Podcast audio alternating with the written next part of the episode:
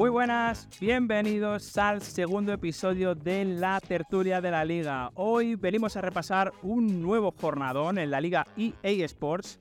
Ya se ha disputado la segunda cita del campeonato, hemos tenido partidazos como siempre y venimos a repasarlos y a diseccionar todo lo que ha sucedido este fin de semana. Me acompañan como siempre mi compañero Javier Bonet. ¿Qué tal Javi? ¿Cómo estás? ¿Qué tal, Beni? Muy buenas. Partidazo de los que hemos visto este fin de semana y lo vamos a repasar con las voces de la liga, con los que están siempre en los estadios, en las retransmisiones, acercándonos el mejor fútbol. Saludo ya a Marcos López. ¿Cómo estás, Marcos? ¿Qué tal? Hola, ¿qué tal? Muy buenas. Gracias por pasarte por aquí, Marcos, y también a Esteban. Muy buenas. ¿Cómo estás, Esteban? Hola, ¿qué tal? Buenos días a todos. Habéis estado este fin de semana haciendo partidos. Marcos, tú el Sosuna Athletic, ¿cómo, cómo lo viste? Bueno, un partido espectacular. La verdad que mucha intensidad, gran ambiente en las, en las gradas, un Osasuna que, que empezó muy bien el partido, primeros 10-15 minutos fantásticos y después un, un Athletic que fue a más en el partido y creo que hizo un partido muy completo, bien en ataque, bien en defensa, dominando las áreas con Unai Simón, con Nico Williams estelar en el regate y en el desborde, Iñaki Williams y Guruceta como goleadores, creo que un Athletic muy sólido y una versión muy mejorada sobre la primera jornada donde había dejado alguna duda y donde Valverde hizo cambios en el descanso y, y, vio que el equipo no iba como él quería. Yo creo que esta segunda jornada del Athletic es muy buena. Y Osasuna hasta el final me llamó la atención la manera de despedir del público del Sadar al, al equipo. Creo que así es fácil competir y conseguir objetivos porque respaldó en todo momento a sus jugadores pese a ir siempre por debajo y pese a Qué pedazo de afición tiene Club Atlético Sasuna. Lo vamos a repasar más adelante. Esteban, tú estuviste haciendo Valencia Las Palmas y Real Sociedad Celta. ¿Qué destacas de este fin de semana? Bueno, que duda eh, el Valencia, ¿no? Que, que, había empezado la liga con, con muchas dudas de cuáles iban a ser sus objetivos. Eh, un club que estaba o está sustentado ahora mismo por la cantera y fíjate, ¿no? Qué resultado está sacando. No solo resultados, sino ilusionando a la gente.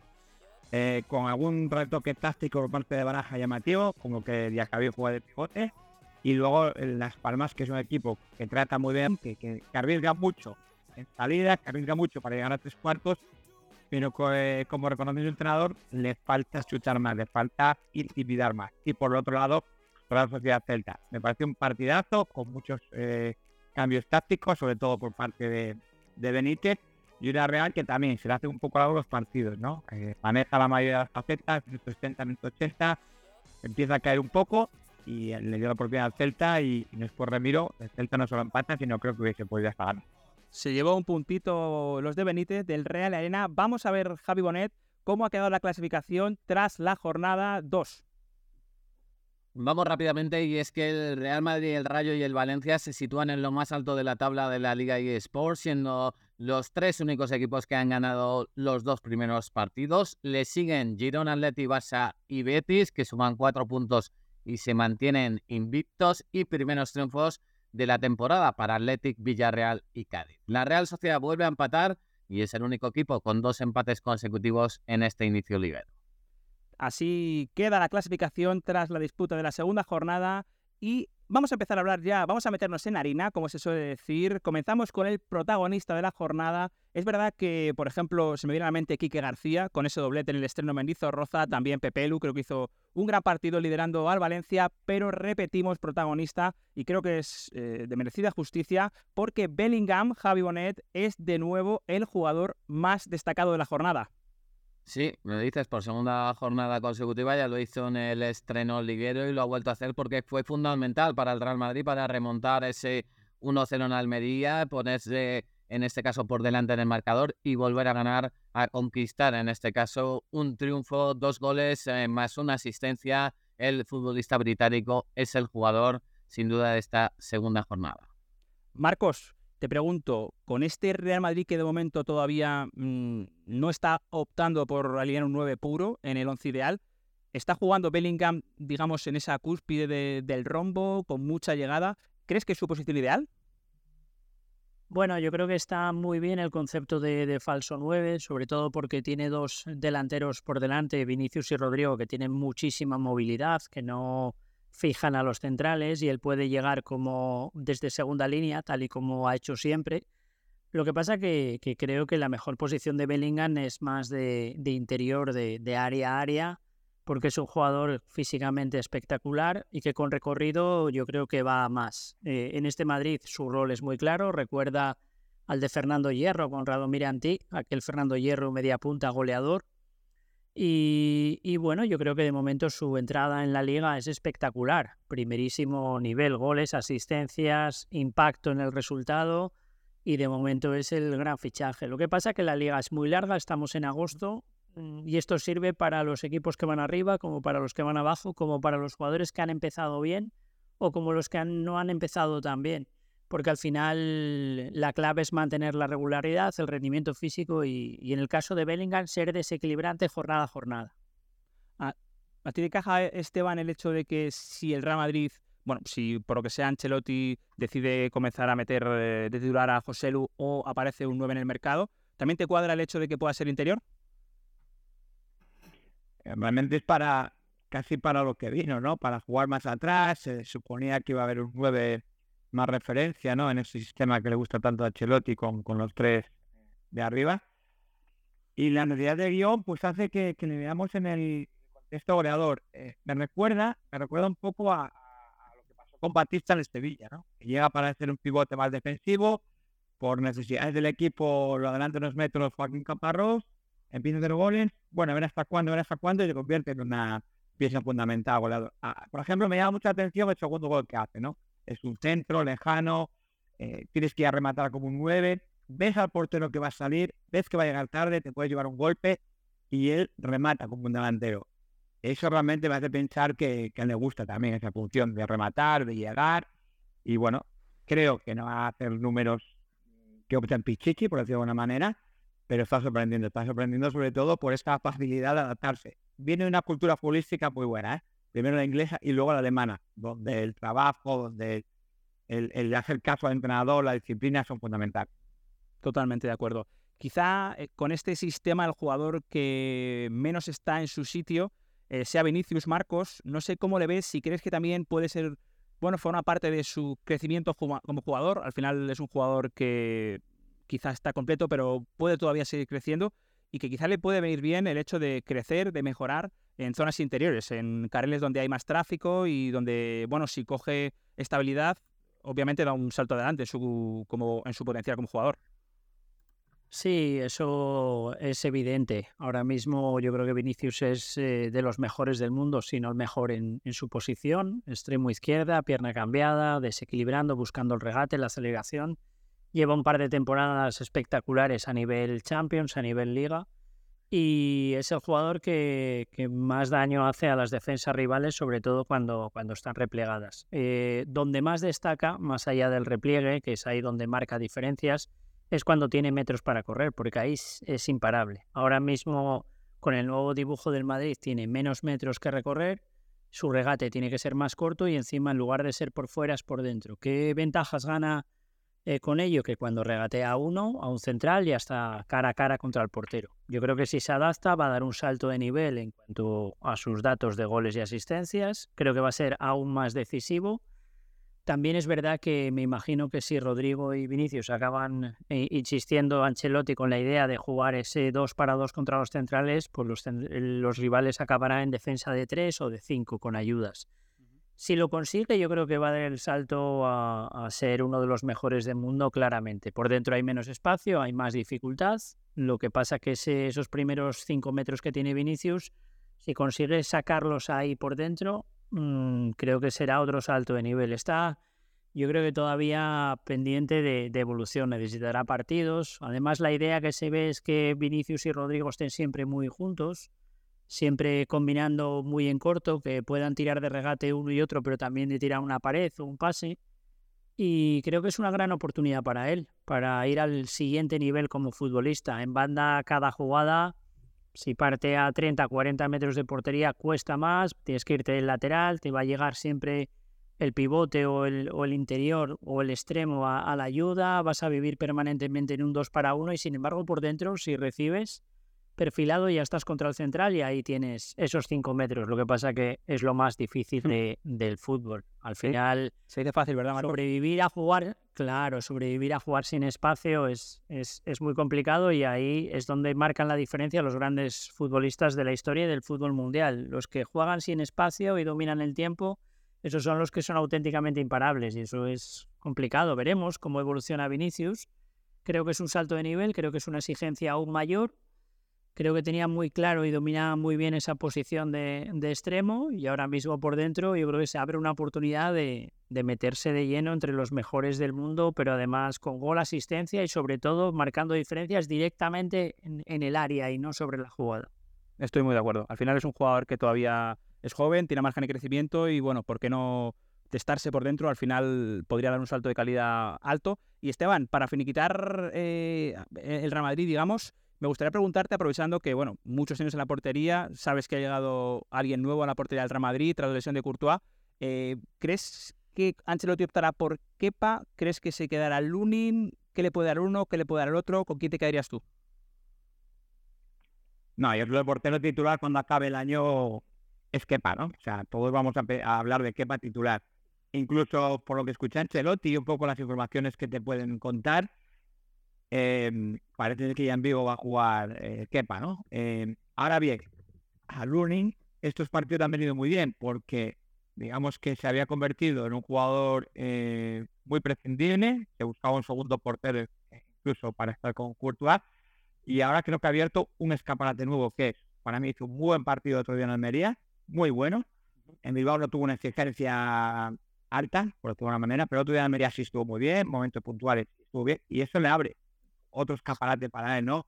Se ha revalorizado él mismo, pero para mí que parece un portero, incluso me atrevería a decir que de los nacionales es el, más completo y, entiendo que en cuanto entre le dé ya minutos, más que nada para que si Lunes siga haciendo unos partidos no haya debate, y el, portero, el puesto de portero es un, portero, un puesto de mucha confianza, de decir, mira, para mí este es el número uno, vale, tranquilo, es mi portero y, y qué para necesita. Llegar, jugar, atentarse y cuando lleguen los partidos o las balas de verdad, que es cuando empieza Europa, que es cuando empieza ya la liga a, a apretarse y a decidirse dónde van a estar la clasificación, que tiene que sentir el respaldo del club y eso todos los minutos y la titularidad. Veremos a ver, la verdad que parece que es un hombre que viene llamado a jugar, a ser importante, pero el paso de las semanas nos irá confirmando esta noticia.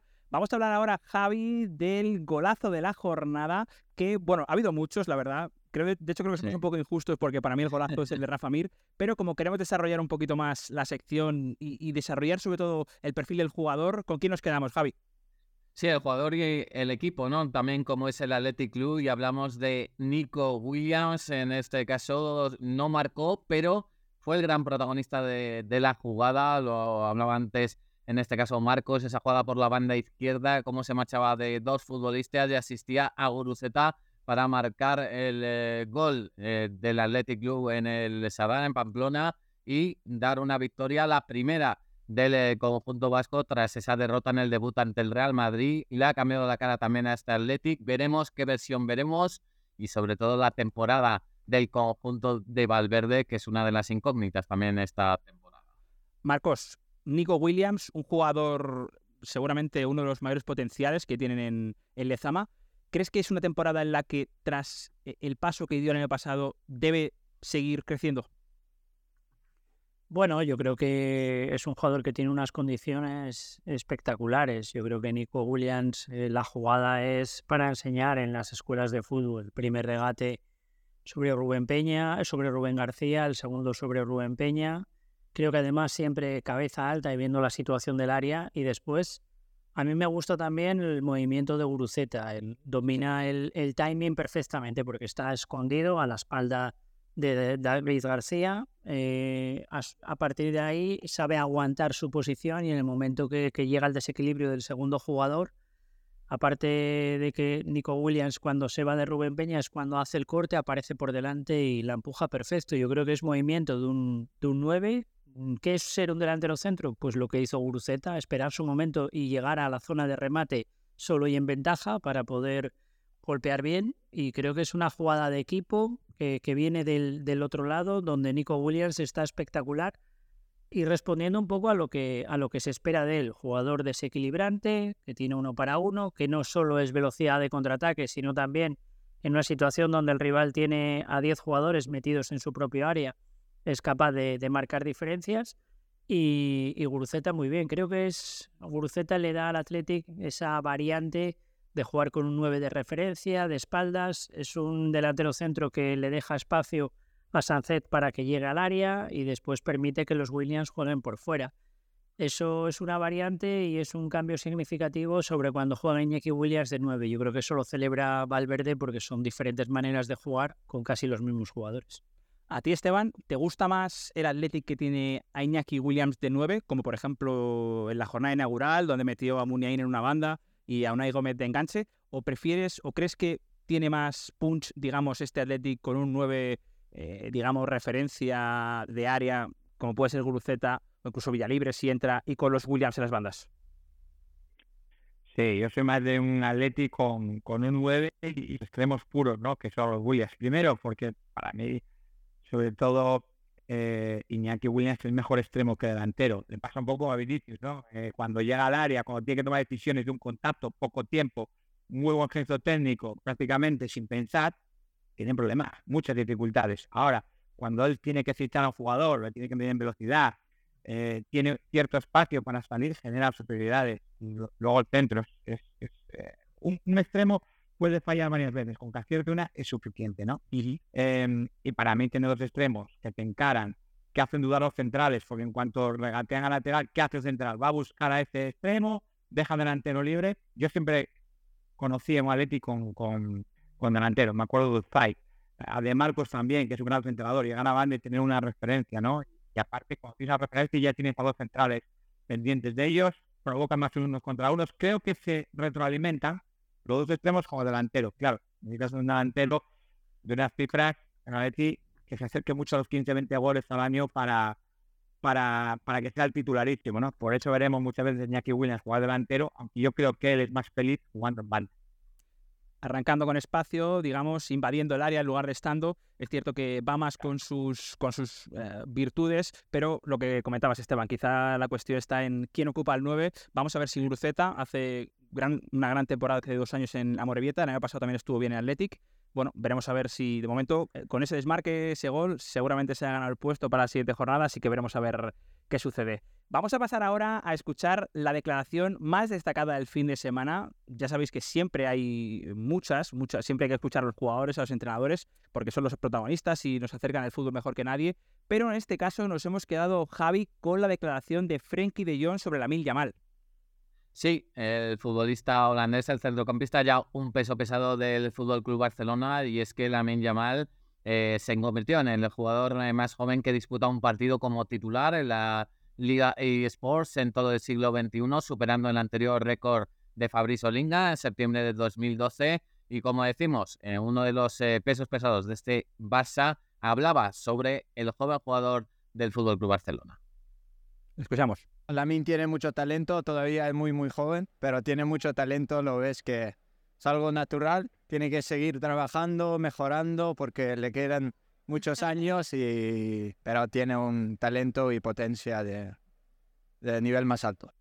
Lamin tiene muy... Le entraba la risa floja a Isabel Forner, yo creo, de, de, de, bueno, de, es que es un jugador de 16 años, es un chico que además no le pesa la camiseta, no le quema el balón. Marcos eh, parece, con esto siempre a ir muy despacito, pero parece un jugador de un potencial elevadísimo. Sí, claro, porque siendo tan joven, jugar en la élite, en un mundo donde nadie regala nada, yo creo que es una muestra de nivel. Aparte, el Barça tenía jugadores en el banquillo suficientes y eso habla de que Xavi está convencido de que, de que Lamine Yamal puede ser un jugador importante. Creo que el Barça también tiene que, que, aprender un poco sobre el recorrido de Ansu Fati. Creo que una cosa es llegar, una cosa es regatear un día, dos días, y otra cosa es mantenerse y marcar diferencias de manera habitual. Los delanteros de, del Barça, eh, los dos extremos y el 9, son gente muy exigida. En cuanto el equipo no marca o enlaza dos, tres partidos donde el resultado no se consigue, la crítica es feroz. Después los rivales te conocen al detalle, por lo tanto tienes que sacar nuevos regates, nuevas maneras de, desbordar, entender los espacios. Creo que es un gran punto de partida para la MIN, pero creo que hay que mantener la, calma. Hace unos años recuerdo que, me preguntaban eh, quién era mejor, si Vinicius, si Ansu Fati o Joao Félix. Y yo creo que los tres y eh, cuando digo años es hace muchos años ya, porque el tiempo pasa y, ellos tres, que siguen siendo jóvenes, son chavales que llegan, llevan en nuestra liga mucho tiempo. Y ese debate existió al principio y quizás el, el número tres del ranking en aquel momento era Vinicius y ahora es el número uno. Y si analizas la vida deportiva de los tres, te das cuenta de que no es fácil, de que surgen eh, dificultades, hay, que, hay desafíos, hay que mantener el fútbol, porque al final tienes que mantener el rendimiento. Por lo tanto, yo diría que, que a la min llamar hay que dosificarlo, hay que seguir manteniendo esa sensación de que no le pesa la camiseta. Creo que la responsabilidad es para otros jugadores y hay que disfrutarlo y hay que dejarlo crecer. Pero está claro, si con esa edad está ahí, es porque tiene un talento increíble. Sin talento, ahí no puedes jugar. Muy difícil, muy difícil que, como dices, Xavi tenga hueco, estaba Abde disponible, estaban Ferran, estaba Ansu, que bueno, Ferran y Ansu pueden que sean, bueno, sobre todo Ansu, porque yo creo que es un jugador más que puede jugar más por dentro, pero Abde es un jugador, un perfil muy, muy, muy similar y sin embargo elegido por delante, como dice Marcos, porque algo le verá a Xavi. Y Esteban, tú que has jugado, tú que sabes perfectamente lo que es eh, un vestuario, lo que es eh, bueno, controlar las expectativas, eh, el hecho de, bueno, de que ves que empiezas a entrar, empieza a ser importante. Debe de ser muy difícil gestionar eso. ¿Crees que es más difícil el hecho de el puro rendimiento, lo que se ve en el césped, o controlar todo lo que no es, eh, digamos, el, balón? Bueno, futbolistas seríamos felices o serían felices si solo eh, se ciñeran al césped. ¿Qué quiere decir? Yamal, eh, Ansu Fati cuando empezó antes de la lesión, Abde, si solo pudieran ir a entrenar y a jugar, y no tuvieran nada más de contacto con el exterior, serían muy felices. ¿Cuál es el problema? El problema es que empiezan a hablar de ellos, empiezan a, aparecer gente, representantes, medios de comunicación, amigos, familia, y tú te generas expectativas o te generas un estatus que, claro, nunca quieres perder y quieres mantenerlo o crecerlo. Y claro, el día que no haces dos resistencias, pues ya la gente te pregunta, ¿qué te pasó hoy? Y el día que no eres titular, habrá muchos días que no seas titular por solo ya por aprendizaje y por cuidarte, porque están en, formación. Que te vendrá bien, sí señor. Claro, todavía estás sin desarrollar del todo. Cuando los jugadores te cuiden, habrá gente de tu entorno que diga, y ya no te pone, y ya no sé qué. Entonces ya te va a afectar eso. Vas a ir a entrenar, pues ya, eh, como los niños, ¿no? Que los niños cuando nacen no tienen ningún pensamiento impuro, pero cuando van a entrenar ya vas con alguna mentalidad. Mira, este no va a poner, ya ve el domingo. Y toda esa gestión de alrededor muy difícil, muy difícil, sobre todo eh, toda que se va a crear en torno a él y ojalá vaya bien, ojalá vaya muy bien, tiene todo, porque para mí una cosa, mira, en el fútbol hay e, esta, este debate, ¿no? No, el fútbol físico que viene ahora. Bueno, los mejores jugadores del mundo, que siempre pensamos, por ejemplo, Messi, es pequeño. Tú si tienes talento, talento no puedes comprar, no puedes ir a un, a un gran supermercado y comprar talento. El físico sí, tú vas al gimnasio, tú entrenas más y mejora tu físico tu talento no mejora nunca, nunca. O sea, eso es innato, es como los reflejos de un portero. Por lo tanto, si tienes talento lo potencias, puedes ser un jugador. ¿Qué le falta ya a Minora? Potenciarlo. ¿Cómo? Cada día, cada entreno. Y ahí tiene mucho que ver que le ayuden. Y ayudarle muchas veces dejarle tranquilo. Sí, esa disciplina, esa exigencia y, bueno, al final también es ese control ¿no? de, la expectativa, porque es verdad que es un jugador en edad de formación. Es que ni casi, es que es un jugador que está completamente en edad de formación y bueno, veremos a ver eh, cómo lo gestiona. De momento el potencial es elevadísimo, así que le seguiremos disfrutando. Siempre contento, por supuesto que sí. Y para cerrar esta, esta sección en la que estamos hablando del Barça, me gustaría, y lanzo la pregunta al aire para que la quiera recoger, eh, este fin de semana ya vimos a Gundogan jugando más cerca del Romeu, cuando hasta ahora sí que estaba, digamos, recibiendo más de espaldas, ocupando los cuadrados, haciendo, digamos, un rol similar al de Pedri. Y sin embargo, esta vez ha bajado más a la base. ¿Creéis que le viene mejor al Barça que Gundogan esté ahí, cerquita de los centrales, o que esté un poquito más arriba? Bueno, yo creo que le viene mejor a Gundogan. ¿Vale? ¿Por qué, Marcos?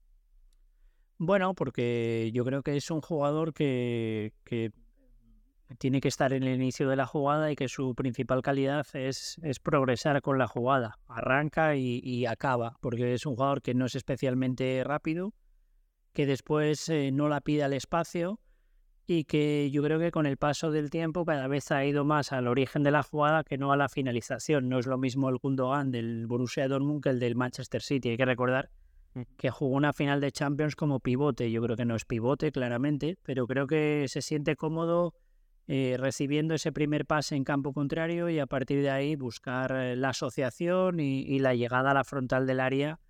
Eh, toques después para poder asistir, para poder golear, para poder habilitar, como en la jugada del gol de Pedri. Creo que viendo el fútbol de cara, iniciando la jugada y progresando con la jugada es donde se ve el mejor Gundogan. Eso yo creo que te indica que jugar de, de cuarto centrocampista desde el extremo, metiéndose entre líneas y apareciendo por detrás de Lewandowski, quizás no sea lo mejor para un Gundogan que yo creo que, está habituado a llevar el ritmo de partido. Y cuando llevas el ritmo del partido, llevas la jugada y tienes que aparecer con la jugada.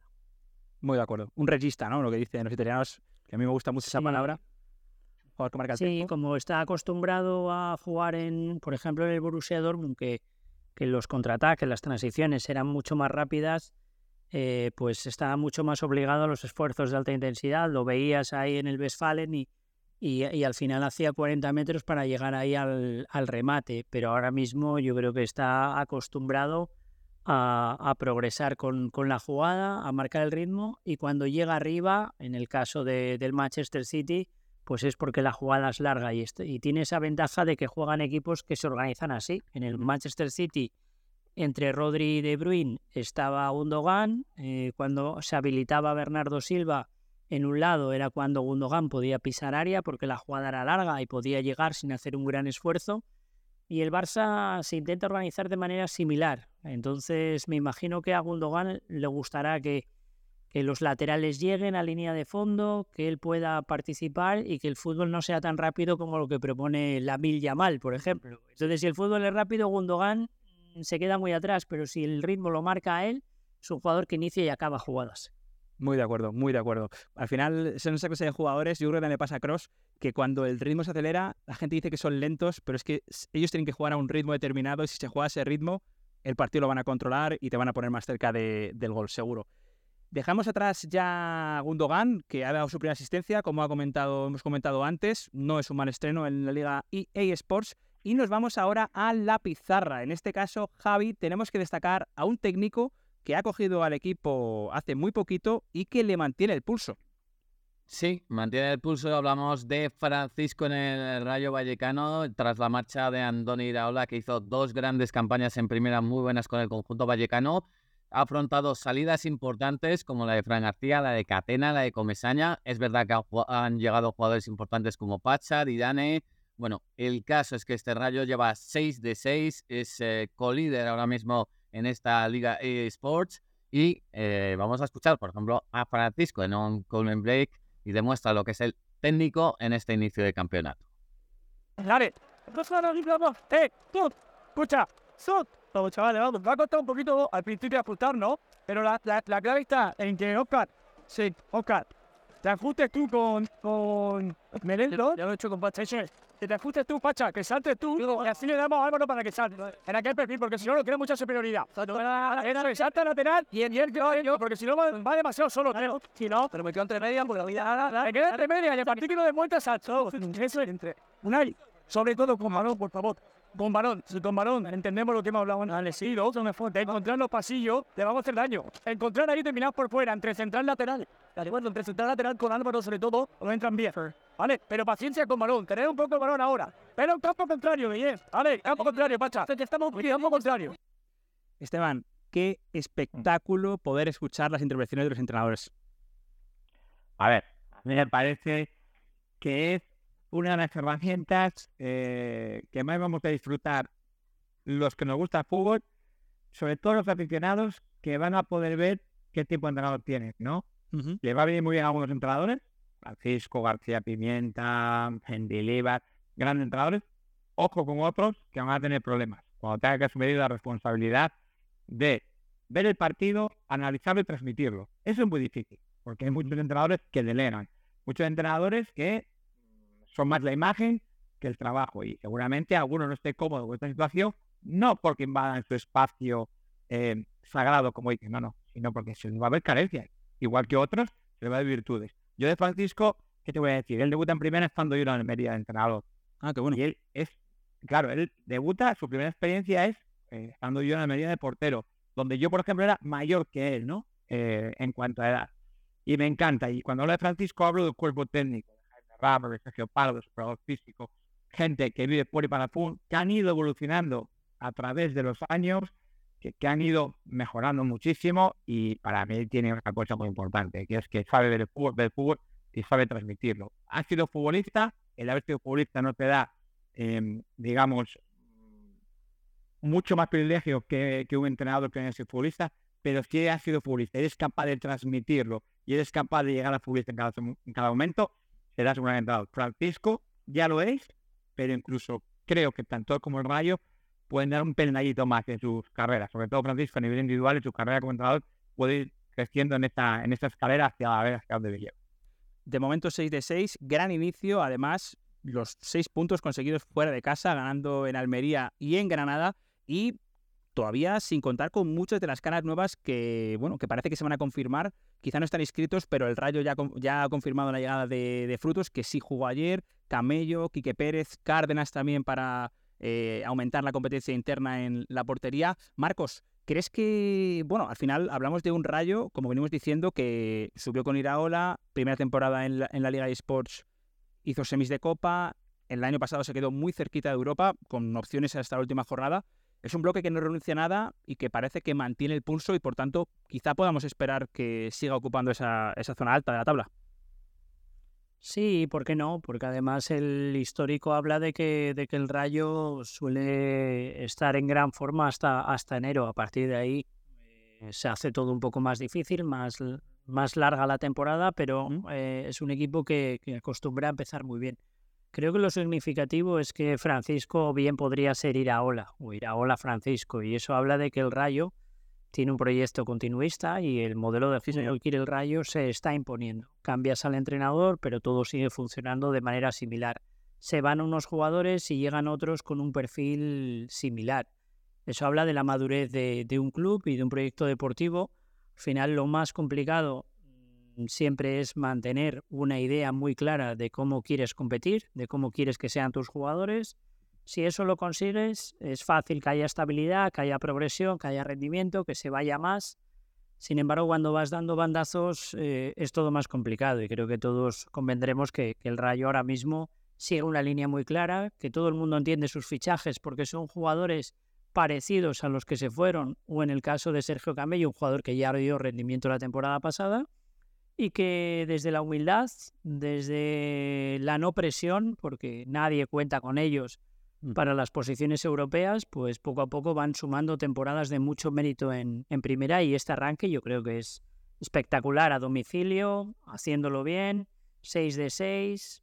Bueno, al final me imagino que la mentalidad del Rayo ahora mismo es 6 de 6, quedan 36 para la permanencia y seguimos sumando. Sí, señor, porque al final no se puede perder el foco. Y muy bien, estoy muy de acuerdo, Marcos, con, con, ese hecho que destacas de que, bueno, es que parece ir ahora y eso es mérito de la dirección deportiva liderada por Cobeño, al que tuvimos también, por cierto, en Arquitectos. Por, aprovecho para meter la cuña porque nunca está de más. Eh, otro de los podcasts que hacemos aquí en la casa. Y 6 de 6 también ha sumado el Valencia. Nos vamos ahora al dato curioso que nos deja esta jornada Javi, porque el Valencia puede estar muy contento con este arranque. Sí, puede estar eh, muy contento, como tú decías, eh, seis puntos en estas dos primeras jornadas, algo que no conseguía desde la temporada 2011-2012. Tras eh, sufrir la temporada pasada, ya lo sabéis, hasta la última jornada, que es cuando se salvó matemáticamente, una de las grandes incógnitas es qué Valencia vamos a ver esta temporada, si le vamos a ver más arriba. Por ahora está ahí arriba entre los tres primeros puestos de la tabla.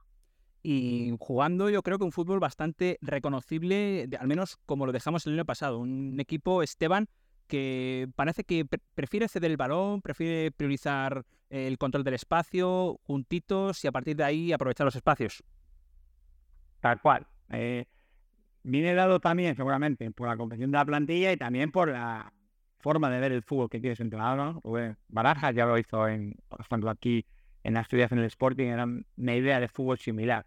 Ahora, bueno, hay unas connotaciones en la plantilla, hay unas connotaciones que, te obligan a, tomar decisiones a lo mejor un poco llamativas, como que Diacabí juega de pivote, pero he de decirte que el otro día contra el, Las Palmas, desde el minuto 1 hasta el minuto 90, intensidad, mucho centro, muchísimo trabajo duro, duro, muchas posibilidades de, con puntos de remate de gol, varias acciones de, peligro, ocasiones clarísimas que paró muy bien Álvaro Valle, sí. fue el mejor jugador de las Palmas, con lo cual eso dice muchas cosas, y luego, pues oye, mira, creciendo desde los resultados siempre se crece mejor. Pepelu me parece que ha entendido que tiene que llevar los galones de un equipo con cierta inexperiencia y lo ha asumido muy bien.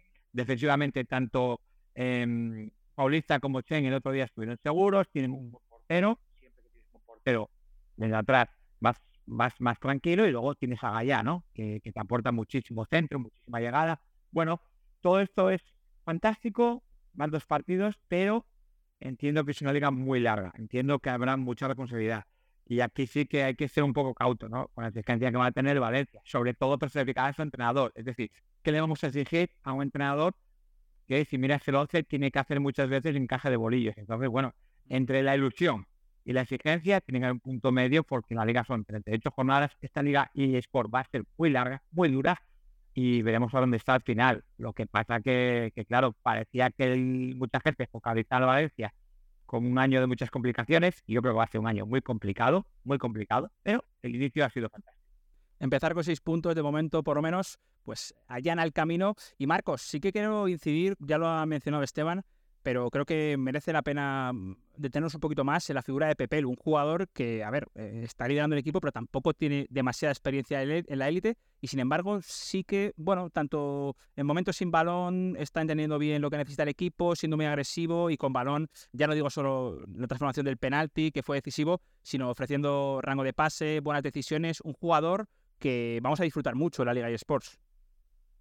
Sí, porque creo que ha asumido bien la, responsabilidad. Al final, el medio del campo del, Valencia lo comanda él. Al final, Diacabí es un jugador nuevo en la posición, está funcionando, pero es ese jugador que tiene que enganchar defensa y ataque, que tiene que impedir que, que el equipo no se rompa, que no haya distancia entre líneas. Al final, ves su rendimiento físico y es espectacular a nivel de, casi está en 12 kilómetros, que, que, al final ves eh, su porcentaje de, pase y de balones hacia adelante y, siempre intenta balón hacia adelante, siempre intenta que el equipo progrese. Y me llama la atención que cuando juegas en el Valencia aumenta la presión, creo que todo el mundo pone el foco y la afición es tan exigente como, como dura y como agradecida a la vez, pero solo con el éxito final y sin embargo está teniendo muy pocas pérdidas de balón. Un jugador que yo creo que se está convirtiendo en, en bastión,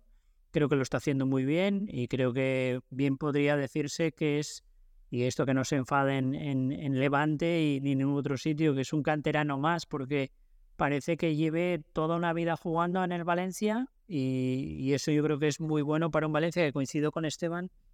Eh, la temporada se va a hacer larga, veremos cómo acaba el, el mercado de fichajes, porque es un equipo que, lo ves y le está poniendo mucha energía a los partidos, mucho esfuerzo físico, mucha determinación, y eso yo creo que mantenerlo durante 10 meses de competición es complicado. creo que ahí sí que hay que ir partido a partido, como diría el Cholo, y eso que el Cholo no es el entrenador del Valencia. Pero esa frase ya se nos ha quedado a todos, porque al final es sí, una mayores verdades que, que se han dicho eh, en el mundo del fútbol. Hablando ya para cerrar el Valencia, eh, bueno, mucha presencia de canteranos. ¿A quién veis con más potencial? Empiezo por ti, Esteban. A ver, a mí me gusta mucho, eh, aparte de lo que ves en el torneo de juego, ¿no? Que, el por qué, el por qué lo ves. Y aunque el otro día no fue titular, Javi Guerra. aparte, cuando le entra, entra en el campo, se genera un aurea alrededor, del alrededor del estadio. Cuando tiene balón, la gente se levanta, si eres capaz de escuchar el sonido, hay ese murmullo positivo, ¿no? Sabemos que los futbolistas muchas veces desprenden un murmullo negativo, o tiene balón, hay algunos que levantan sospechas, y otros ilusiones. Y para mí, eh, Javi Guerra es ese futbolista en el que ahora la gente de Valencia se identifica mucho. hay que olvidar a los Diego López, a los Fran Pérez, pero para mí, lo que representa a Javi Guerra cuando entra en el campo y el liderazgo que él mismo se cree y genera, para mí es el canterano que más eh, me ilusionaría si fuese el llegado de Valencia. Marcos, ¿estás de acuerdo? Y si lo estás, ¿crees que Baraja acabará tocando el 11? Bueno, yo creo que ahora mismo se genera mucha energía cada vez que entra Javi Guerra y para un entrenador tener ese plan B, yo creo que es, que es bueno. Tener ese jugador que, que puede cambiar el partido, creo que eso es oro. Porque muchas veces eh, hay muchos jugadores que, que son eh, de perfil titular.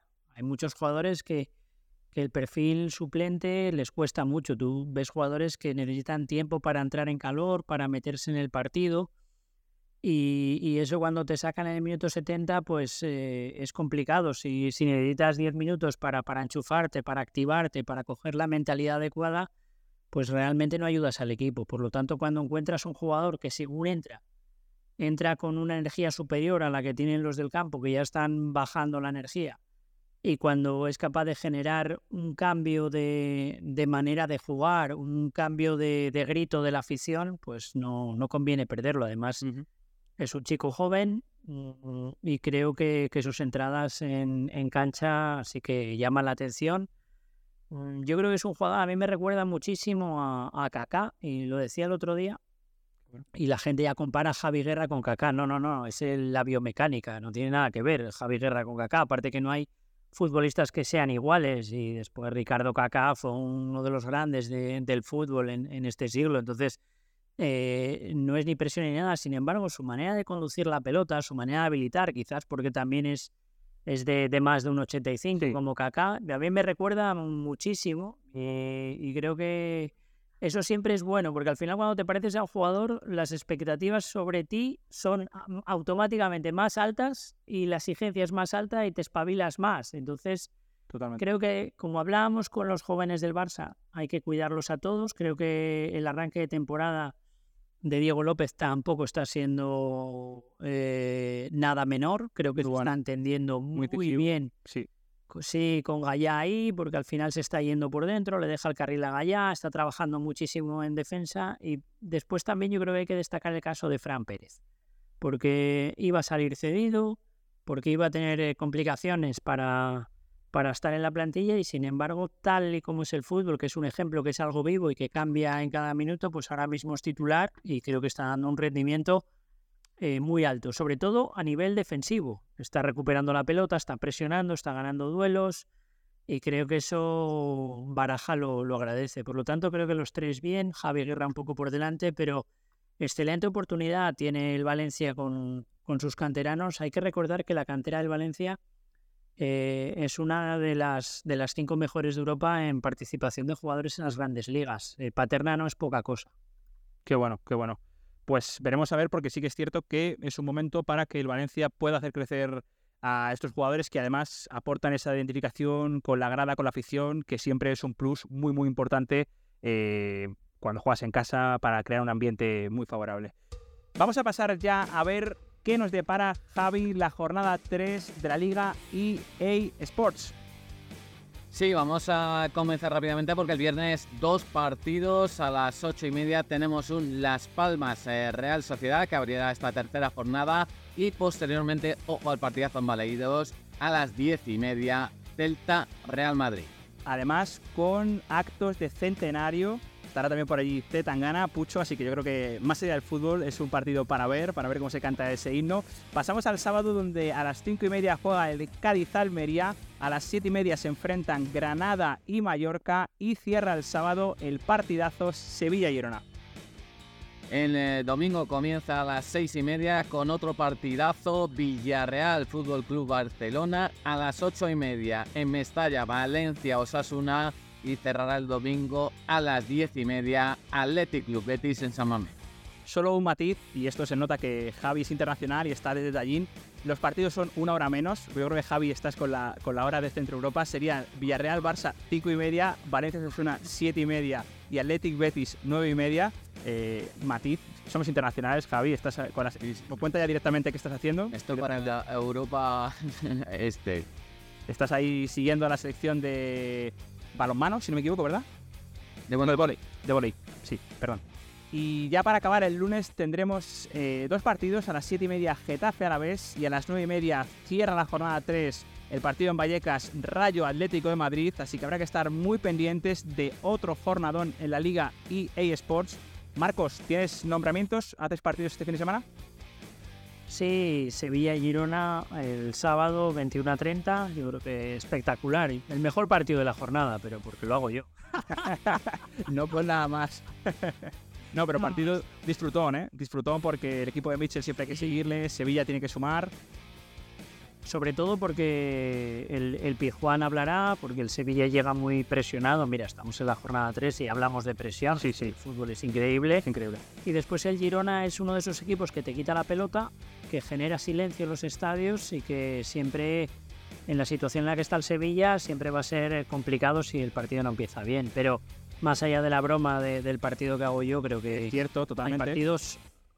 Bueno, al final eh, nuestra obligación, como en el caso de Esteban, es meternos de lleno en el partido, y prepararlo bien, trabajarlo bien y, y resultar que dar lo mejor en los comentarios, aunque los protagonistas son los jugadores, pero ese valor añadido hay que intentar darlo siempre. Pero si te fijas en la jornada, hay partidos espectaculares y para cerrar, yo creo que me quedo con el Rayo Vallecano Atlético de Madrid el lunes porque es el que cierra la jornada y creo que es un partido Vallecas eh, que, que va a ser eh, bueno, muy bueno.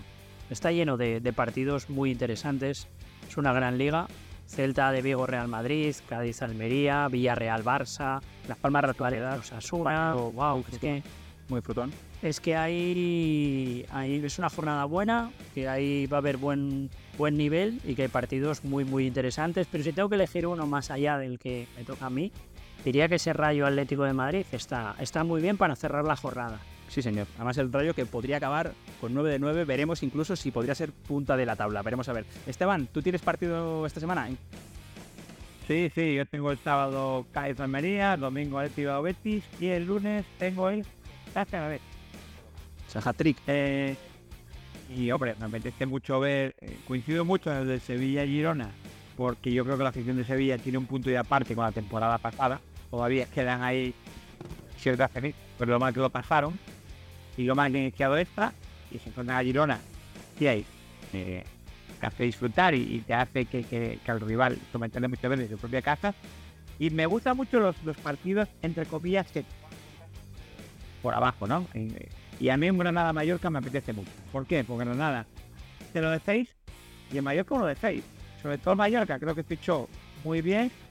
Hizo un gasto importante económico en varios jugadores, por ejemplo, Cedi Darder, y no acaba de arrancar. Y tengo ganas de ver estos equipos que ilusionan, pero que no acaban de arrancar. A ver cómo gestionan ahora sus entrenadores y sus jugadores. Eh, tercera jornada, pero ya con el cómo está la liga eSports y esto solo acaba de arrancar. Así que habrá que estar muy pendientes este fin de semana a todos los partidos. Nosotros ya nos despedimos por hoy. Os agradecemos a todos mucho vuestra atención y nos vemos la semana que viene. Sed felices. Hasta luego.